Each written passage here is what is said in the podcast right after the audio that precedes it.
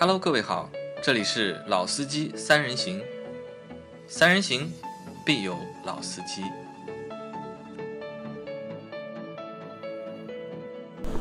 Hello，大家好，欢迎收听《老司机三人行》，我是杨磊大家好，我是老倪。啊。那今天这期节目啊，和大家聊一聊，对吧？路边消息啊，或者是网传啊，讴歌 将退出中国市场啊。那因为我们的老倪啊，大家都知道嘛，老倪是 RDX 的车主啊，嗯，RDX 属于讴歌品牌啊。嗯，我们在去年的节目里面好像聊过关于斯柯达，对吧？说斯柯达可能玩不下去了，可能要退了。但是呢，从去年的年中这个话题啊，聊到了现在，现在已经是二零二二年的一季度末了，三月中了已经。嗯，但斯柯达要退这个消息啊，好像还没有，对吧？而且就是我觉得斯柯达不太能退。但是上个星期，我们是在上个星期录节目的时候，老倪就和我说的，欧哥嗯对吧，可能要退了。然后他说完之后呢，我特地去网上还特地看了一下，就是搜了一下，好像没有官方的信息没有官方信息，但是有蛮多的，就是自媒体啊，或者有蛮多的报道啊，嗯好像都在聊这个事情，说欧哥可能会退出中国市场。嗯，那老倪是什么时候知道知道这个消息的？上个星期。也是上个星期这样子，对，呃，有听友在问嘛，嗯，说这个艾特我说这个有这个事情了嘛，那我说我正在问，对吧？是你开始不知道，是有听众问你啊，对，因为去关注这个我没太去注意啊这个东西，因为之前在说退出中国啊，退出中国啊，其实是一直在嗯。讲，对吧？就是说有这个事儿，但是呢，我后面去要核证一下吧，这个事情，对吧？那么也就关心一下，去问了一下啊，这个其实也就刚几天听，到这个消息的时候，你是什么反应？嗯我倒觉得我没什么反应，没什么反应，就因为你觉得退出可能还是不可能的？呃有这种可能，有这种可能啊，但是呢，某种程度上讲呢，也是突然之间冒出来这样的一个信息嘛，因为你知道，就是我们正常的车辆保养，基本上三个月左右要做一次保养嘛，反正在三个月之前，嗯，那是没有这个事情发生的嘛，对吧？那么准确讲，就是一月份，哎，对我是一月份去保养的嘛，我一月份的时候还没有没这个四 S 店没有这个啊说法嘛，我听到你这么说的时候呢，我觉得呢，这是一个真的是一个小道消息。为什么？大家可以想象一下，或者是大家可以想一想，就是在中国市场目前就是卖的不好的车其实蛮多的，对吧？但是不同的人家他们有不同的境遇啊。比如说我们一直之前在那个就是调侃 DS 嘛，嗯，对吧？DS 的话，我觉得这个早就该出去了，对吧？但是 DS 其实还是坚挺到现在，还是还并且在发新的车，有新的国产的车型还在做，对吧？它其实没有走，因为你看 DS 的话，是因为法系车在中国就是整，不管是雪铁龙还是那个标致，对吧？再加 DS 三个品牌的法系车，在中国的话就是整体疲软，可能 DS 只是这三个品牌里面就是最软的一个，或者量最小的一个。嗯，因为你说让 PSA 退出中国，那可能啊，嗯，蛮难的，蛮难的。因为作为那么大一个集团，虽然说 PSA 在中国卖的不太好，但是它现在在在欧洲风生水起，对吧？他他情愿可能在中国，对吧？继续就坚挺着，或者是硬挨着，他也不会轻易愿意退。那你看，这是一种情况。那还有一种情况呢，是像斯柯达，对吧？斯柯达的话，嗯，作为一个大众集团下面的相对低端的品牌，或者相对就是平民的品牌，嗯，对吧？那即使你斯柯达卖的不好，对吧？大大众有那个大众嘛，对吧？大众品牌卖的好，奥迪卖的好，嗯，对吧？有捷达卖的好，对吧？还有其他的品牌，那大哥哥带着小弟弟，对吧？如果玩不下去，对吧？那么硬拖着你，硬带你，那可能也是能够撑一段时间的。那我倒反而觉得，就是斯柯达当时啊退出中国的可能性啊会比较大一点。嗯，那因为你看大众上汽大众的就是只有两个品牌，那目前有三个品牌，在之前的话只有两个品牌，对吧？只有大众和斯柯达两个品牌，然后来了那个。大众奥迪之后啊，就上汽奥迪之后，哎，有可能啊，哎，会不会就是，哎，把小的就不要了，对吧？把这些资源啊用在就是相对高级的品牌上面。那我觉得这个可能性会蛮大的，就把斯柯达这个品牌舍弃掉。因为说实话，斯柯达在整一个市场里面，或者在大众集团里面，我觉得它已经没有什么太多的存在感了，所以几乎真的就是可有可无了嘛。哪怕我们节目在做的过程当中，有很多人会问到我们，或者直播的过程当中问到我们，哎，这个柯迪亚克到底能不能买？明锐能不能买？对吧？我们的回答都是车是好车，对吧？东西不错，但是呢，你愿不愿意买一个，对吧？上半年买这个车，下半年。这个品牌退出中国了，你愿不愿意，对吧？那你看，这是两个情况，还有一个情况呢，是像讴歌这种啊，就讴歌本身，本田，本田去年在中国的销量排名第三，对啊，对吧？非常牛逼的一个品牌。那作为一个品本田的高端品牌，对吧？讴歌，我觉得讴歌的存在可能只是一个就象征性的意义，对，原来就是象征性，就是你卖的好和不好，我觉得。没什么存在。本田集团或者本田中国要养一个讴歌，嗯，我觉得不是分分秒秒的事情嘛，嗯，甚至就是这个品牌的存在可以拉高，对吧？呃，这个就是大家对这个品牌的一些就是信仰或者是期待值。嗯，托地让老倪看了一下，就是讴歌近三年的销量啊，嗯老倪可以和大家说一下。哦，那说到卖的不好啊，那其实这个讴歌是属于卖的非常不好的。那么近三年的销量，从两二零一九年，因为二零一九年是那个就是阿迪上来了嘛，对吧？那么？应该是年底就一八年底上的，然后一九年我也是在一九年买的 RDX。那么那一年的总销量是一万四千七百八十一台，就将近一万五千台这个样子。到二零二零年呢，下降到一万一千一百九十三台，下降了大概百分之啊百分之二十吧，差不多吧，对吧？那么这个呢，下降百分之二十。那最关键是二零二一年，那就是去年这个，那么就变成五千七百台了，又又斩一半，一半就腰斩了。那么，如果现在按照这样的讲法呢，就是说，其实就是原来我们在看，呃，我记得之前在做销量排行的时候，我还有的时候说，哎，帮我看一下啊，R D X 卖多少啊？那么哦，六百多，哦，今天可以卖了一千台了。好，我记得有一个月是卖超过一千台的，那么就基本上平均就是在三四百台、五六百台啊，那个是能够过五百台，算是一个比较不错的长的一个量了。但是最近这几个月，包括最后一次我们在看这个东西，基本上一个月就是两百台到三百台这个量。那这个说实话，这是很差很差的，对吧？那么对于讴歌这个品牌而言，其实你知道我原来是开奥迪嘛，对吧？我也没有去关注过讴歌。最主要其实是 那个时候我弟弟换了一台讴歌，而且是 MDX 啊，那么全进口的 MDX。那么反正他这台车从拿回来到现在为止。啊，基本上它公里数是不多，但是年数其实蛮长的。它那个车应该是一六款、七款的，到现在没有什么毛病啊，这是它比较厉害的地方。基本上没有什么故障方面的东西，就正常保养就完了。那么后面呢，就是说，呃，因为也开经常开这个车嘛，开我弟那台车，那我觉得这个也挺好，这个车。那后来阿弟上了以后，正好是换车的时候，我们也做了一些节目。那么的确，这个车从各方面而言，其实。让我去选择了讴歌这个品牌，那么当然没有去考虑过，不是说你买这个车就考虑过它要退出中国嘛？那么肯定没去考虑到，肯定没想到过，没想过。但是准确的讲，其实它就算在中国，原来也是一个全进口，包括那个时候广汽 CDK 的一个组装的。对啊，那么包括讴歌本身的量，包括后面说的这个出了 CDX 也好，或者 TXL 也好，那么其实它的量都不大，就基本是没有什么存在感的，对吧？那么这个呢，包括这一次说，哎呀。要彻底的退出了或怎么样，其实也没有太多的，只是觉得有点突然，有点突然。但是回过头想想呢，退就退了吧，呃，也也正常，也正常。我们可以看一下，就是日系三个品牌啊，日产、丰田、本田这三个品牌，他们都有各自的高端。高端品牌，而且这三个高端品牌目前也都在。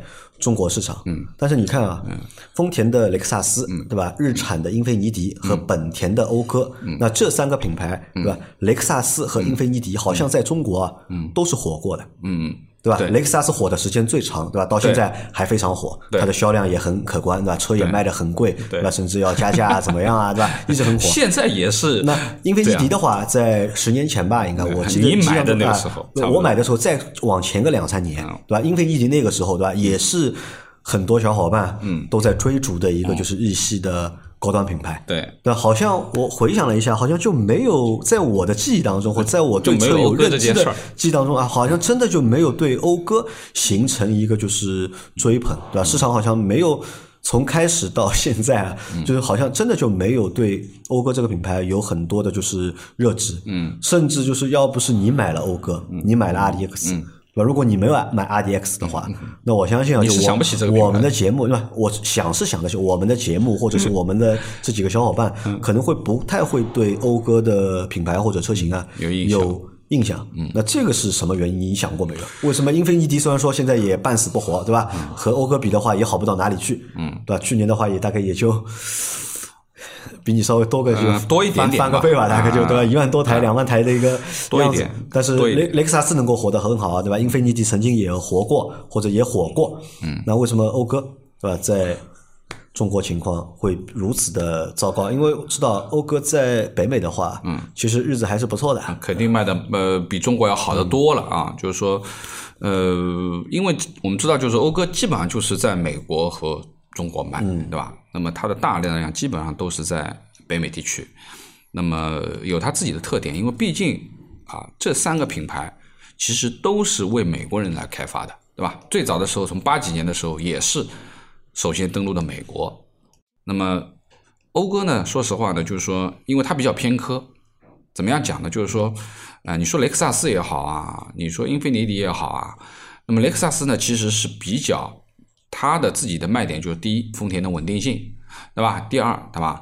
高于丰田的内饰标准啊，对吧？乘坐感受啊，静音啊，等等等等。那么它有它自己的卖点。其实就是可靠性，还有就是从最近几年的这个外观的变化啊，也变得更漂亮了，对不对？那么这是它的一个一个一个一个存在感，而且呢，就是说我们印象当中，就是在我那个年代印象当中，雷克萨斯就最早的 LS 四百啊，包括我自己结婚的婚车都是 LS 四百，就是我们那个时候对雷克萨斯是有，就我们说凌志是有一个比较高端的印象，因为有很多黑牌照的凌志，对吧？特别是在呃，这个这个这个香港啊，包括这个南方的地区啊，包括上海也很多，对吧？那么其实这是一个导入的一个关系，但是其实从论进美国市场或者先有品牌而言，其实讴歌是最早的，对，比它还要早进北美最早嘛，对吧？那么但是因为它什么没什么存在感呢？因为说实话，就基本上在国内很少这个车，非常少，而且呢，就是说它的顶级车型，对吧？你呃，这个这个 R L 啊，卖的很贵。可以说这个是一年卖一台两台的这种，这就是一个一个代理商可能就卖一台，那么所以说呢，这个这个车本身它就没什么存在感，而且呢，就是说说实话，在市场推广上面，我觉得这个本田根本就把它放在边上了，嗯，基本上没有什么太多的推广的东西。这个我倒不太同意啊，因为我最早知道讴歌这个品牌或者知道阿库拉，嗯，呃，我其实是从广告上看到的，因为有一段时间哪个车？阿库拉有个那个轿车是什么？T L X 啊，T L X 啊，就有一段时间好像我看他们广告做的还蛮厉害。那个时候我还不太懂车，我我记得有一次我去看电影，电影不之前不是有那个贴片的广告嘛？当时好像代言人还是主演刘德华啊，刘德华。对，当时就看了这个车，我觉得这个车嗯不错，对吧？蛮高级的。网上查一查价格，嗯，果然高级，对吧？卖那么贵的。因为对于 T L X 这台车，其实我也开过啊，包括我们自己，就是我们四 S 店的这个几个他自己的人，基本上也买了这个车。就这个车，它有它非常明显的特点，但是也很多人说这就是一个升级版的一个雅阁啊，精装版的或者怎么样。但其实还是真的不一样，因为说实话，很多人去聊到讴歌这个车的时候，其实很多人其实他自己没开过。没开过，就只是去片面的去看了这个讴歌，好像和本田很近啊，或怎么样啊？但实际还是有很多的区别的。其实，即使说实话，你说 ES 和凯美瑞有关系吗？嗯，对吧？但是还是有区别的啊！你不能说它就是一个精装版，其实从各方面还是有很多的区别。但是最主要的就是，可能啊，它那个 logo 也，也和我们某些品牌比较像吧，一正一反，对吧？对吧？很多人说这个是大长安啊，在长安王或怎么样。对吧？那么还有一个，其实最主要的问题，其实还是它本身的这个四 S 店的基数。对，因为我们在上两期节目聊大众的时候就说过我们就讲过这个问题。车要卖的多，对吧？经销商一定要多，对吧？你经销的网点一定要多。对。那像讴歌的话，在上海，对吧？那上海算是全国上海最多的时候才两个三个，那也就两三家。现在现在只有一个啊，现在只剩一家了。现在只剩一个。一个啊，浦东应该也有一个，但是那个是和那个是和本田并在一起，并在一起卖。但独立的讴歌其实就这么一个，啊。那么这是就是说呢，四 S 店比较少，对吧？那么销量比较差，还有一个就是车型很少。啊，我们前面讲过了，这个基本上大众是每一个大众都有七八台车，嗯，是吧？它这个加在一起三台，啊，原来有一台，啊，原来有进口的时候可能是四台。啊，现在进口也没有了，那么 T X 也停产了，你们就剩了两个 C D X 和 R D X 嘛。然后呢，呃，包括国外发布的现在新的 M D X 也好，或者新的 T X 其实也很好看，对吧？但是它不引进，已经不引进。那我有个问题啊，很好奇啊，那为什么他们？那我想问，那为什么它的车型那么少呢？呃，其实原来呢还是有有有四个车型的嘛，但是因为我们后来国六了以后，那么其实有几台车就没有达到国六的这个这个标准，也就比如说像 MDX 就没引进，是吧？那么我其实这件事情我其实问过四 S 店的相关的这个人，那么他们的意思呢就是说，这个其实广汽那边其实是和美国方面有沟通的，也要引进，包括让这个技术层面去适配这个国六，对吧？但是呢，没谈拢啊，没谈拢，其实就是美国方面还是要求你得保证我一个量，对吧？因为要做这个东西的技术升级嘛。那如果你没量的话，其实就意义不大嘛。那因为本身就像前面看的这个销量，一个月就卖个几百台，对吧？那么也就意味着你没什么销量，那么就是美国就不太愿意去做这个事情，也就意味着进不来。进不来啊，那进不来呢，就面临的就这两台车，从一九年卖到现在，基本上就一九年卖到现在，已经卖了两三年了，没车，没有什么更新，对吧？那么，呃，连锁反应就是没有车更新，销量在变差，然后变差了以后，4S 店挣不到钱，也有很多 4S 店进行退网，那网点就更少啊。原来呢，可能在一些大城市还有。那么现在基本上就是说，有些下级的这个城市，基本上你就看不到这个店了。那你看不到店，也就意味着你的维保啊、售后啊，很多买车的人就会有问题了。我不可能说开几百公里去做一个保养吧，对吧？那么这个其实就是一个连锁的反应，导致现在的这个我们说的可能会发生的退出的这个原因吧。那么基本上是这样子啊，因为今天。在店里面和他们在聊这个部分，聊了一点这个东西，确确认了这个消息，可能我们说到现在也没有说出这个所以这样吧，就是我我我能确认的就是目前就是说店铺它会会有调整，因为在展厅基本上就看不到车了啊，展厅已经没有车，呃呃只有一台啊，那么另外因为一共只有两台车嘛，原来展厅里面可能会放不同配置的放个两三台、三四台车，那现在基本上只有一台车，只有一台 CD 啊，阿迪也看不到了。然后呢，在后面的这个停车的广场上面，对吧？就是说库存的这个车。我也没看到车，也没看到车。那么，据我们据我聊下来呢，就是说现在还是可以下订单的。也就是说，这个事情可能要到五六月份才会出来，就是正方的正式的官宣或者怎么样子啊。但是现在还是可以下定，还是可以买的。只不过现在呢，它可能店铺要做转型嘛，那么有可能会转型成一个什么呢？有可能会转型成新能源，就本田新能源，对，有可能会。会摘掉讴歌的这个标，变成一个本田新能源的店。这个好像在南方啊，就是我们呃听友很多也有南方的啊，包括这个广东的啊，佛山啊或哪里的。如果说你原有的讴歌店，你们可以去看一眼，是不是已经转了？对吧？好像听说已经有有的已经在转新能源这个店了，因为未来可能本田会发一些电车，据说有六台新的电车，也就会在这个店里面去销售。那当然就是说这是一个可能会摘牌。摘牌就是退出嘛，嗯，这是肯定，基本上是这么回事啊。基本上这个算是一个既定事实了，对吧？就是马上就要往这个方向发展了。对，只是如果没有什么太多的变化的话，对吧？你也不保证啊，万一有一个其他的变化呢，对吧？目前情况大概是这样子，那么基本确认了吧？反正我们来讨论一下，你看为什么像这种二线的豪华品牌啊，就二线豪华品牌，你看中国市场有很多二线豪华品牌，嗯。对吧？那其实人家都活得下去嘛，人家都活得下去，唯独讴歌，对吧？和英菲尼迪，对吧？这两家，对吧？玩不下去。呃，除了前面，因为前面你说那些只是原因嘛，只是在中国卖的不好的原因啊。嗯。当然，我们也不知道他们老板心里面到底怎么想的，我们可以揣测一下吧，或者可以试着去想想看，对吧？为什么这些品牌在中国，对吧？待不下去，或者是混的这么差？这个你觉得？我觉得会不会是他们不太重视？中国市场会有关系吗？呃，我觉得肯定是有这部分的原因在啊啊。那么，就算说你卖的不好啊，如果说作为品牌，它一定要有存在感的话，它还是会去考虑，比如说升级车型啊，更换新的车型啊，对吧？二一款变二二款啊，二二款变二三款啊，就是各种各样的办法去想这个这个东西。但是，看样子本田是没有什么太多的这个想法去。再去再去在这个事情上面用力了，对吧？第二个呢，其实呢，某种程度上讲起来，就是说，呃，也听到一些其他的消息，因为说实话，能够开讴歌的这些 4S 店的老板叫投资人，都不是普通人啊，都不是普通人啊，人家可能也不差这个钱。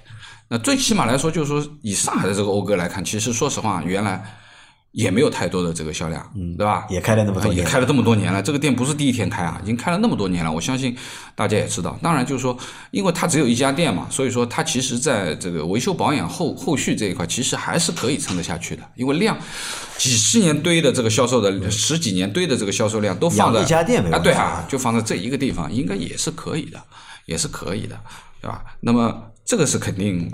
呃，目前的一个一个情况嘛，那么另外呢，其实说实话就是，呃，销售不好，对吧？有很多很多的原因的，对吧？你不管是品牌的原因、营销的原因，但是我认为就是说，肯定不是车的这个原因，因为说实话，从车的角度上讲起来，就我们自己用过这个车是没问题的，就车是没有问题的。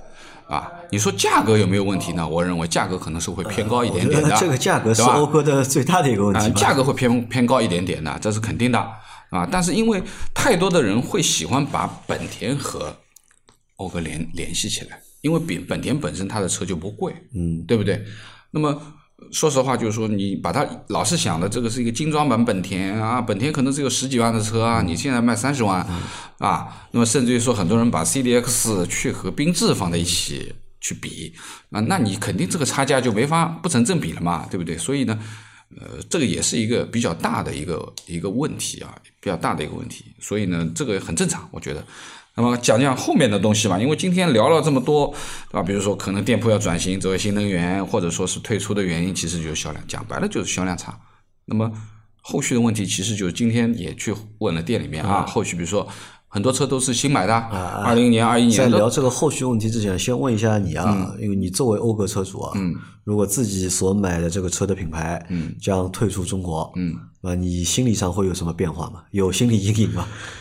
我觉得对于我而言还好，嗯，还好。什么意思呢？就是说，第一个就是说，呃，我们要找退市的原因。嗯，如果说这个车是的的确确有质量各方面的问题，那你要担心的东西就多了，以后坏了怎么办，对吧？但是我觉得，就是这个退市的原因，其实从车子本身的品质而言，其实谈不上啊，因为包括四 S 店也也非常理直气壮的讲，他说这不是车的事情，嗯，车是好车。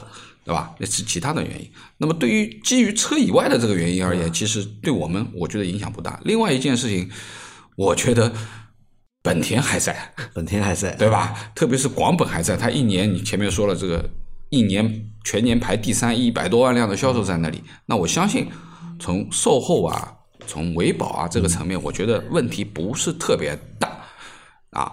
那么，呃，这是一个，因为今天也确认了，就是说售后照照常，对吧？该维护维护，该质保的质保。那去哪里？去本田店吗？就这个店呀，那就新能源这个店。但是他后面卖本田新能源，但是讴歌的讴歌继续啊，后续的生意还是继续做的，继续做保养维修生意还继续做，不存在任何的问题啊，对吧？那么因为有广本支持，再讲的不好听，就就算再说一次，本田新能源店卖不了车，嗯，新能源卖不动，嗯。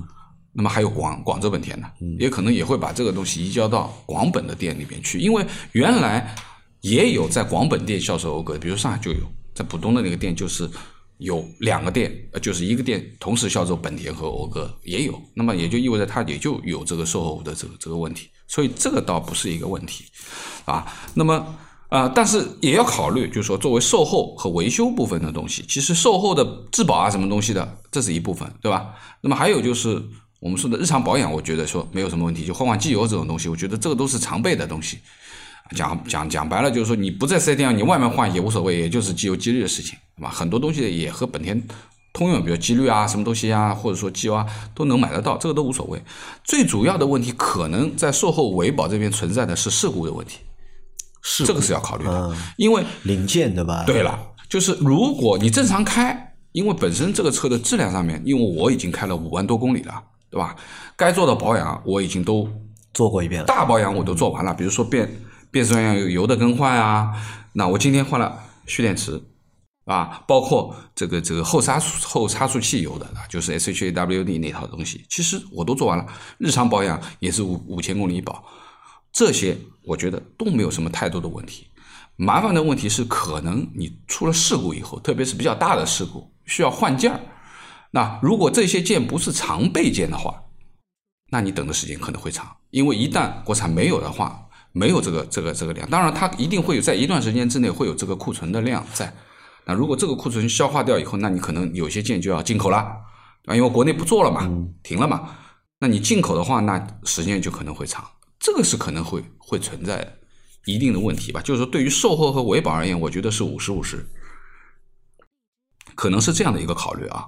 那我觉得就是呃，那么接下来说，其实对于退出中国而言，其实就是说，这个客观存在的可能是二手车的残值就会变化。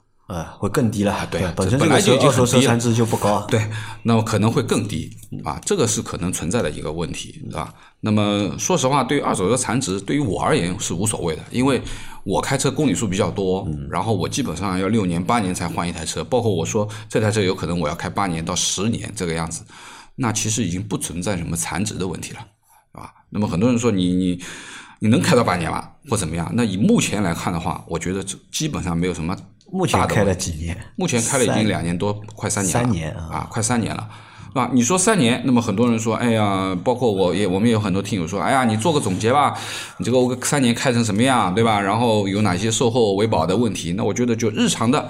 官方的召回，那你这个是正常的。比如说有一个机油的那个那个那个汽油泵的召回，这个所有本田、丰田都有的，好几百万辆的，那这是一个召回。那剩下就是一些零碎的小问题，比如说有一些异响，那异响的东西基本上车大部分都会有这个异响的问题，当然也不是很多，可能冬天会响一点，那夏天就好很多，就是可能这个就是塑料件的这个热胀冷缩的这个原因。那么另外就是车机死机，我之前一年大概碰到过两三次，后面最后一次升级到现在为止已经升了级有一年了，这一年没有死过机。就是说，还是升级完了以后，最后的这个版本到目前没有太多的问题。那值得值得讲的，可能就是这个刹车异响的问题，就刹车有点吱叫、啸叫，而且这个啸叫蛮严重的，我也讲了很多次。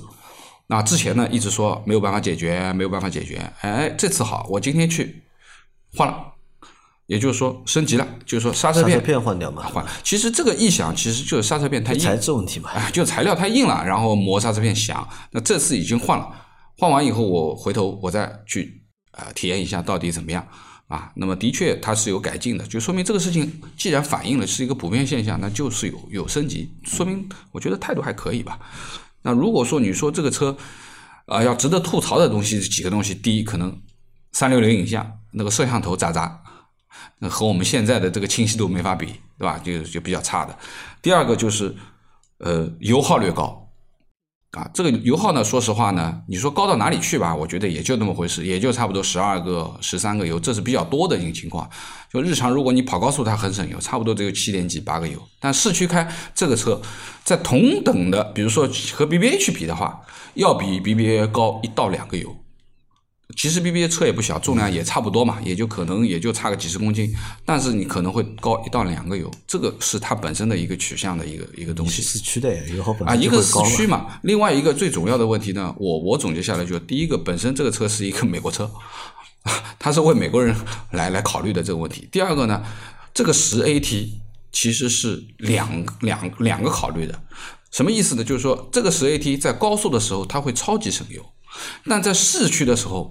频繁的，因为它要保持平顺性它频繁的换挡，其实我们知道，在每一次的换挡当中都会有动力的损失，对不对？所以说，在低速市区里面走走停停啊，我你可能会开到十四个、十五个都有可能性啊，特别夏天啊啊，空调带那里情况，那这个是有好有坏啊。那么这也是一个客观情况，对吧？那么呃，作为我，我已经开了五万多公里的这个日常性保养的东西，其实和大家分享的就是说，这个车的这个维保的价格的确是便宜啊，体现在几个东西啊。第一个就是你本身已经送你四年的这个基础保养，基础保养了。那么这个基础保养也是全合成啊。那当然我是会加一个三百多块钱的这个机油提升，就是它那个金桶的那个机油，就三百多块钱，三百六十五块好像是。那么基本上我每次都会加三百六十块，而且呢就是说呃日常他们呃这个欧哥会搞一些活动，在线上 APP 他会抢一些券啊之类的东西，有的时候就靠你自己一点积分就可以换一个三百六十，我觉得也挺好。这是一个。第二个呢，就是它的这个后差速器的油，它是要求两万公里一换的，就是那个 SHAWD，每换一次多少钱呢？三百多块，嗯连人工带油三百多块，对吧？这已经很便宜了啊。那么另外一个就是变速箱油，那我这次是五万，原则上是六万公里要换变速箱油，但是我是这次五万多，五万出头我就去换了。我觉得这个东西多一点少一点也无所谓。那我换了以后，我要问我当时的考虑是差不多一千多块钱到两千块钱左右的这个预算啊去考虑的，但实际换下来多少呢？七百块。油很便宜，油电人工，因为 4S 店里油是八十块钱一桶，四桶油只有三百二，再加上人工三百来块钱，加上一些，比如说我我我们说的这个这个什么人工费打个折之类的啊，认识人嘛，打个折，算下来就六七百块钱，啊，那这个这已经很便宜了。电视开不下去的啊。这是很便宜，因为我原来那台 Q 三，我记得我因为我我是十六万公里嘛卖掉的，我其实中间六万公里和十二万公里的时候，我都换过变速箱油，换一次就是两千块，这个是不能比的，就差三分之二的。还有一个就是我这两天碰到的问题就是电池启动有点困难了，然后今天去换七百块，七八百八九百块钱，对吧？那么你可去想想，一个 AGM 的电池，对吧？你如果去买一个要多少钱，一千多块吧，对吧？七十安时的啊，你去找一个瓦尔塔买买，或者德尔夫买买，最便宜千把块钱也跑不掉。那它其实原厂的都没有超过一千块，我觉得是性价比蛮好的。何况我现在开了这么多公里数，到现在为止啊，没有机械上的这个问题，就硬伤没有，没有的，就三大件层面没有，也没有什么漏油啊、烧机油啊这些东西都不存在，对吧？那我觉得达到这样的标准，我认为我我比较有信心能够开个十六年、八年、十年，对吧？我觉得这个问题不大。那对于我而言，其实你说前面说的二手车残值也无所谓了，嗯，对吧？那么可能是我个人的一种想法，因为我不考虑很快的换车。嗯，那么另外一个呢，如果它没有 4S 店了，也没有销售了，那就意味着你马路上车就更少了，嗯，啊，也就是说你和人家不太一样，更小众了哎就更小众了，对吧？啊那那么再来这个也是再来一个考虑问题啊。那目前这个情况，因为它现在还没有官宣嘛，对吧？但是汽车其实还是在销售的，并且你也你也说了嘛，对，目前店里面这个折扣啊，嗯比较大，啊比较大，因为其实有一个问题啊，就很多人在问的问题，比如说已经有这个消息出来，好像现在呢，呃，要清仓啊，嗯那还能不能买是不是要抄底啊？对吧？那么我觉得啊，就是对于清仓抄底啊，今天也聊了一下。嗯其实说实话，这个事情到现在为止，目前我所知道的店卖的很好。最近这一段时间订了很多的车出去，那你有的确有很多人就是来抄底的，对吧？那么呃，这个优惠也比较大。那具体金额的话，你们自己每个地方自己去问嘛。嗯反正是基于以前的金额是比较大的，起码要比以前还要多百分之五十，甚至于更多。当然，它达不到我们之前说的什么像凯迪拉克什么打打对折这种，它是这个是它做不到的。但是以这个金额，说实话，是我认为是蛮香的，因为它原来的这个基本上差不多也就在四万、五万。那我买的时候，那个时候我们是一九年的时候，差不多是四万的这个现金优惠嘛。那现在基本上要超过很多了啊，六万到八万了，对吧？呃，六万是肯定有了啊，然后再多啊，你们自己去想吧，对吧？那么我觉得就是说，从这个价位上面来讲的话，哎，现在入手一台车，你想一个中级车，如果在一个二十几万的区间，你可以下地的话，啊，我觉得是很香的。毕竟这是一台高功的 2.0T 配的 10AT，而且主动安全是标配的，就是哪怕你买最低配三十二万八那个版本，也是自适应巡航就标配的。那么我觉得，如果是这个价格的话，我觉得还是蛮好的。那么，但是有一个前提，就是说讲了那么多，其实对于喜欢这个车的人，他是喜会喜欢的；但不喜欢这个人，也就不用去考虑这件事情了。那么还有就是，如果说你真的希望去抄底的话，啊，我相信现在如果说真的五月份走的话，那可能这个底的确是一个底，啊，你可以去抄，但是你得想清楚，你抄完这个底以后，你不要考虑在短期之内你要把它卖掉，那肯定是不行的，对吧？因为保值率会比较比较比较低的啊。第二个呢，就是说呢，你说实话，就是说从质量层面，我觉得问题不太大。前面已经讲了，就是说问题我觉得不会太大啊。那么喜欢小众的，或者说小众中的小众的啊，你可以去抄底吧。啊，那这你说这个话是因为你是 RTX 车主才说这个话的，还是 你觉得在这种情况下面是的确是可以去抄这个底的？呃，我是这样讲，就是从我自己使用的感受而言，我觉得是可以，就从车子嗯质量的本身、品质和行驶的本身，啊，这个车是值得入手的。那前提是你不看商标，嗯，你不看保值率，嗯，对吧？那么你能接受它的缺点就是油耗高啊，对吧？可能有一些小毛病啊，大毛病没有，那这可以接受的，对吧？那么这是它的一个一个一个一个一个，或者说就你必须得接受它的缺点的，那你可以去考虑啊。那么呃，最近反正四 S 店讲的就是很多人就是过来，我要定，你给我最低价抄底，我已经就是好多人是这样，就直接去就是要定，就要什么价。你给到这个价，我就立马定，想都不想。那我相信还是有人喜欢啊。但是呢，我觉得就是说，呃，如果说你本身啊是一些大城市的啊，相对而言就是说广本的店也比较多啊，那我觉得 OK 也没问题，无所谓。那在这点上，我的看法和你不太一样。我觉得。大家还是不要去抄 这个底了，因为为什么呢？就是尽尽管老倪前面说了很多，就是这台车可以抄底的原因嘛。当然，这个也是基于你已经想清楚了，而且这个也都是基于老倪在用这台车用了将近三年的情况下面，对吧？但是我们要考虑一件事情啊，就是有时候用车的时候也看人品啊，用车真的有时候也看人品，对吧？可能有的。比如说我们那个同事的买个路虎，对吧？买回来对吧？他觉得他妈买了个假路虎，对吧？网上说这个路，特别是进口路虎，对吧？老是这里坏那里坏，这里坏那里坏。但是他开了那个车，开了也快三年了吧？两年多，那基本上没大毛病，没大毛病，对吧？遇到的也只是一些就是正常使用、常规使用当中会可能会发生的一些情况。但你说这个电子的设备，这个会坏那个会坏，他也没遇到。那我觉得这个可能会和你首先和你本身的就是使用车的一个方式会有关系，对吧？二呢就是和人品啊和运气啊。肯定也会有点关系，有的人可能就是运气不太好，哎，他买了一台车，对吧？哎，这个车其他车都 OK 的，哎，就你这台车出问题了。那万一啊，就万一这个车出问题了，对吧？你说小的零配件什么，对吧？我觉得问题还不大，对吧？你最多等一等，对吧？如果万一是三大件，万一出问题，对吧？那你要去这个申请这个维修啊，或者是申请这个质保啊，那我觉得到时候你要走的那条路啊，会长一点，会蛮坎坷的，不是长啊，我觉得是坎坷啊。对不对？那这是第一个点。第二个点呢，就是如果这个品牌已经离开中国，对吧？如果它已经离开中国，那如果你去再去买这个车，可能啊，我觉得心理上要承受的这个就是 东西啊，可能会多一点。因为你要说服你的家人，因为老倪是你已经买了这个车了，而且这个车已经开了三年了，对吧？你反正也无所谓了。那对于新的用户来说，要真的去买个车，你说买一个退出中国市场车，因为不管是什么原因退出中国市场，我觉得。都不是好事情。那对品牌来说，或者对用用户来说，都不是一件好的事情。如果你硬要去买一个退出中国市场的一个产品的话，那其实我觉得是不理智的一个行为。我认为是一个不理智的行为。包括你看斯柯达都没有退，对吧？但我们已经，我估计斯柯达也没地方退啊。